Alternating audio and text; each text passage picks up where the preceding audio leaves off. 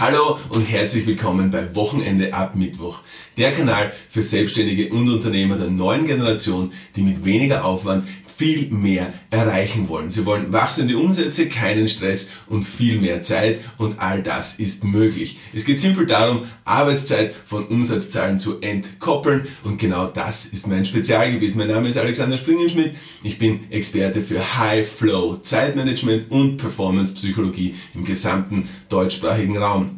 Ich bin Autor des Buches Wochenende ab Mittwoch und das Konzept High Flow Zeitmanagement stammt aus meiner Feder. Ich habe das Patent darauf und das ist die Methode, die wir bei unseren Kunden und Kundinnen in unseren Mentorings und Coachingsprogrammen anwenden, damit sie ein entspannteres Leben haben, ohne auf den Cash zu verzichten, den sie gewohnt sind. Heute geht es darum, um ein so großes Problem oder ein so weit verbreitetes, ähm, eine weit verbreitete Tatsache, dass jemand, der in einem Angestelltenverhältnis ist und seinen oder ihren 9-to-5-Job macht, im besten Fall 9 to 5, in vielen Fällen ist es 8 to 6 und dann sich denkt, hey, wofür arbeite ich eigentlich so viel? Das spiegelt sich nicht in meinem Gehalt wieder. Wofür gebe ich meine, meine Leistung jemandem anderen, sozusagen meinem Arbeitgeber, meiner Arbeitgeberin? Ich wäre doch viel lieber selbstständig, denn mit all diesen Skills, die ich habe, mit all diesen Fähigkeiten, fachlichen Kompetenzen, Erfahrungen, die ich gesammelt habe, wäre es mir eigentlich lieber, wenn ich mein eigenes Business starte, sodass sich meine Arbeitszeit direkt proportional in meinem Einkommen reflektiert und dieses Einkommen gehört nur mir. Das heißt also, der Angestellte oder die Angestellte möchte aus dem Verhältnis austreten und in eine Selbstständigkeit kommen. So, jetzt haben wir aber das große Problem. Aus 9 to 5 wird meistens 24-7. Das heißt, am Beginn der Selbstständigkeit in den ersten drei Jahren, ich sage das immer wieder, die ersten drei Jahre sind so wichtig, die ersten 10.000 Arbeitsstunden, die du in dein Geschäft investierst, sind so wichtig, damit du das Momentum aufbaust, dass es überhaupt erst zu laufen beginnt, damit du dieses Flywheel, dieses Schwungrad sozusagen ähm, in Bewegung setzt, sodass es sich irgendwann einmal von alleine nicht nur zu drehen beginnt, sondern auch immer weiter dreht, weil es das Momentum eben aufgenommen hat. Und da kommt man nicht drum herum jede, jede Form von, wenn da versprochen wird, ja, passives Einkommen und Business und du bist am Strand und dein Business läuft. Ja, okay, es kann sich wohl irgendwann so entwickeln, aber die ersten drei Jahre sind einfach harte Jahre. So, und ähm, in diesem Fall treffe ich dann oft anfänglich auf Zweifel von solchen neuen Selbstständigen, die in, ja in, in allen Fällen am Anfang solo selbstständig sind, weil man kann sich ja keinen Mitarbeiter, keine Mitarbeiterin leisten.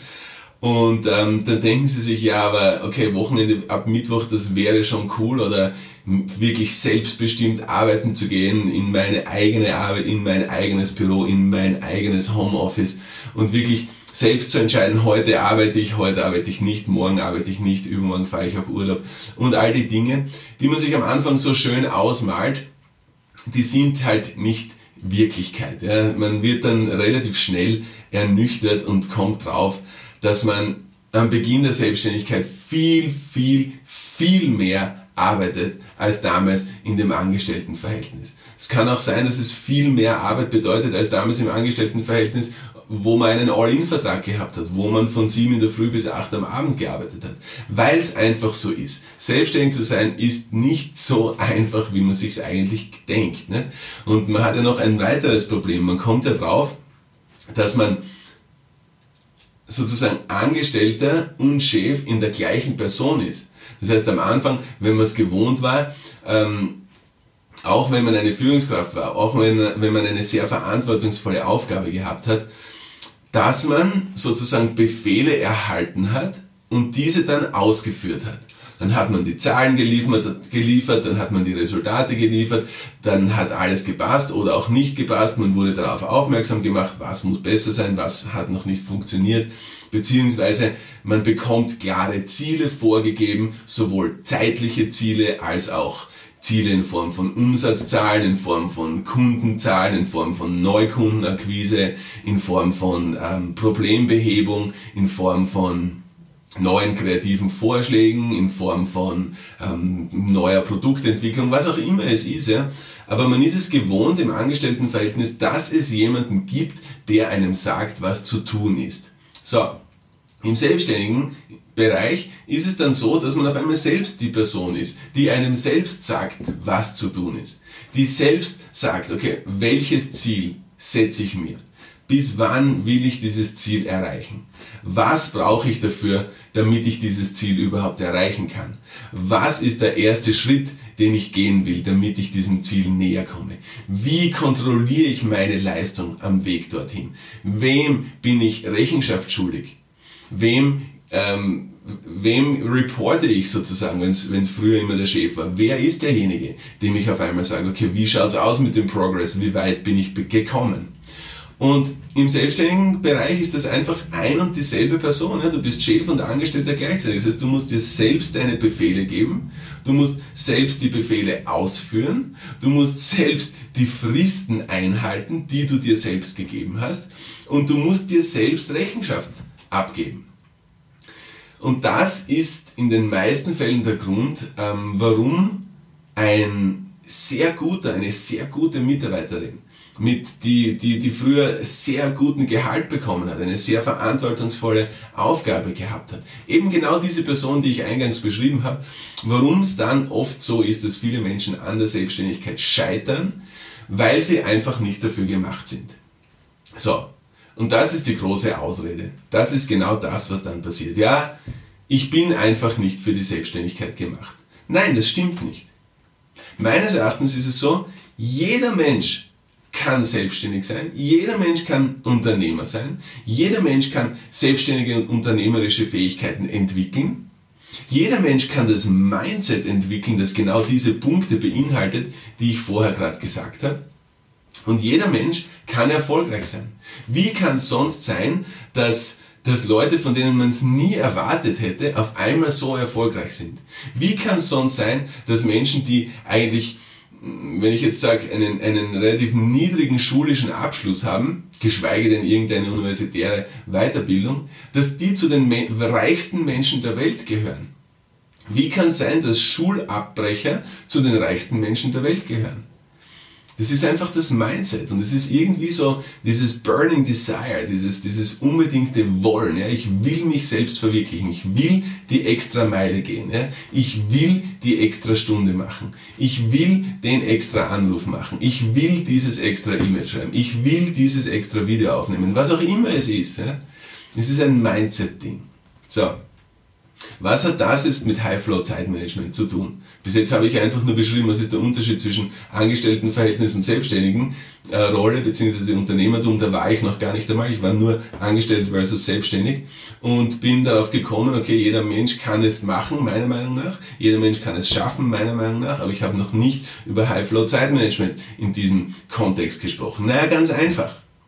Schau, High-Flow-Zeitmanagement bedeutet ja nicht nur, dass du, sobald du die Skills erlernt hast, halbtags arbeitest. Bedeutet ja nicht nur, dass du eine Drei-Tage-Woche hast, sondern bedeutet ja genauso, dass du, wie ich immer sage, in der halben Zeit doppelt so viel erreichst. So, Angenommen, du hast jetzt ein Tagesziel, angenommen, du findest dich jetzt wieder in dieser Person, die ich jetzt gerade beschrieben habe. Ja, du hast dich für die Selbstständigkeit entschieden und du hast dich damit abgefunden, die ersten drei Jahre mindestens wären harte Jahre.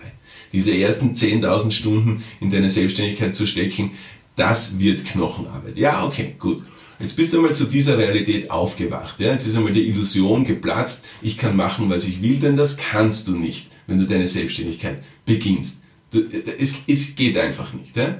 So, wie wäre es, wenn du jetzt drauf kommst, du kannst es schaffen, dass du nicht drei Jahre brauchst, bis dieses Schwungrad, dieses Flywheel, was ich beschrieben habe, in Schwung kommt und das Momentum entwickelt. Wie wäre es, wenn du nicht drei Jahre dazu brauchst, sondern nur eineinhalb Jahre? Oder vielleicht nur ein Jahr? Wie wäre es? Wie wäre es, wenn du nicht 10.000 Stunden investieren müsstest, sondern nur 5.000 oder vielleicht nur 4.000? Ich weiß, das ist schwer vorzustellen, das ist eine große Zahl, diese Stundenzahl, aber wenn du es aufrechnest, kommst du ungefähr auf diese Stundenzahl. In anderen Worten simpel gesagt, wie wäre es, wenn du in der halben Zeit mit dem halben Aufwand sowohl zeitlich als auch was deine Energie betrifft, dasselbe Resultat hättest, wie jemand anderer, der den konventionellen Weg geht, nämlich ohne High-Flow-Zeitmanagement. Dann wärst du auf der Überholspur. Oder nicht? Dann wärst du nicht nur kurz auf der Überholspur, sondern dann würdest du auf der Überholspur bleiben. Plus, du müsstest weniger oft anhalten, stehen bleiben, um zu tanken. Verstehst du, was ich meine? Und das ist einfach das, das, das Obergeile an dem, an, dem, an dem Prinzip High-Flow-Zeitmanagement. So, das reicht jetzt aber nicht, ja? Weil wenn du jetzt nur das schaffst, ja, nur in dieser halben Zeit so viel mehr erreichst, dann kann es wohl sein, dass du dich vielleicht in eine ungute Richtung entwickelst. Dann kann es wohl sein, dass du in Richtung Workaholic dich entwickelst. Dann kann es wohl sein, dass du dich in Richtung Burnout entwickelst. Und genau da, genau zu diesem, zu, in dieser, äh, genau an dieser Stelle kommt die Performance-Psychologie zum Tragen. Du musst wissen, wann du deine Pausen machst. Du musst wissen, was du in deinen Pausen tust. Und du musst das Mindset entwickeln, dass du keinen Marathon läufst, sondern dass du eine Serie von Sprints läufst. Und genau wenn du das verstanden hast, ja, dann hast du im Prinzip die Performance-Psychologie verstanden. Sie kommt ja aus dem Leistungssport. Und ich nehme immer wieder den gleichen Vergleich zwischen dem Marathonläufer und dem Sprinter.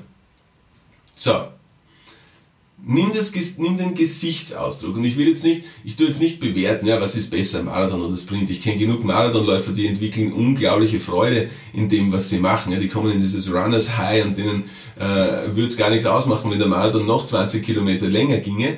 Aber jetzt grundsätzlich das Gesicht, der Gesichtsausdruck eines Marathonläufers ist in vielen Fällen ein ein schmerzverzerrter Gesichtsausdruck. Ja, es dauert so lang. Ja, noch einen Schritt, noch einen Schritt, noch ein, noch ein Checkpoint, noch ein Checkpoint. Und das Ziel ist einfach nicht vor Augen.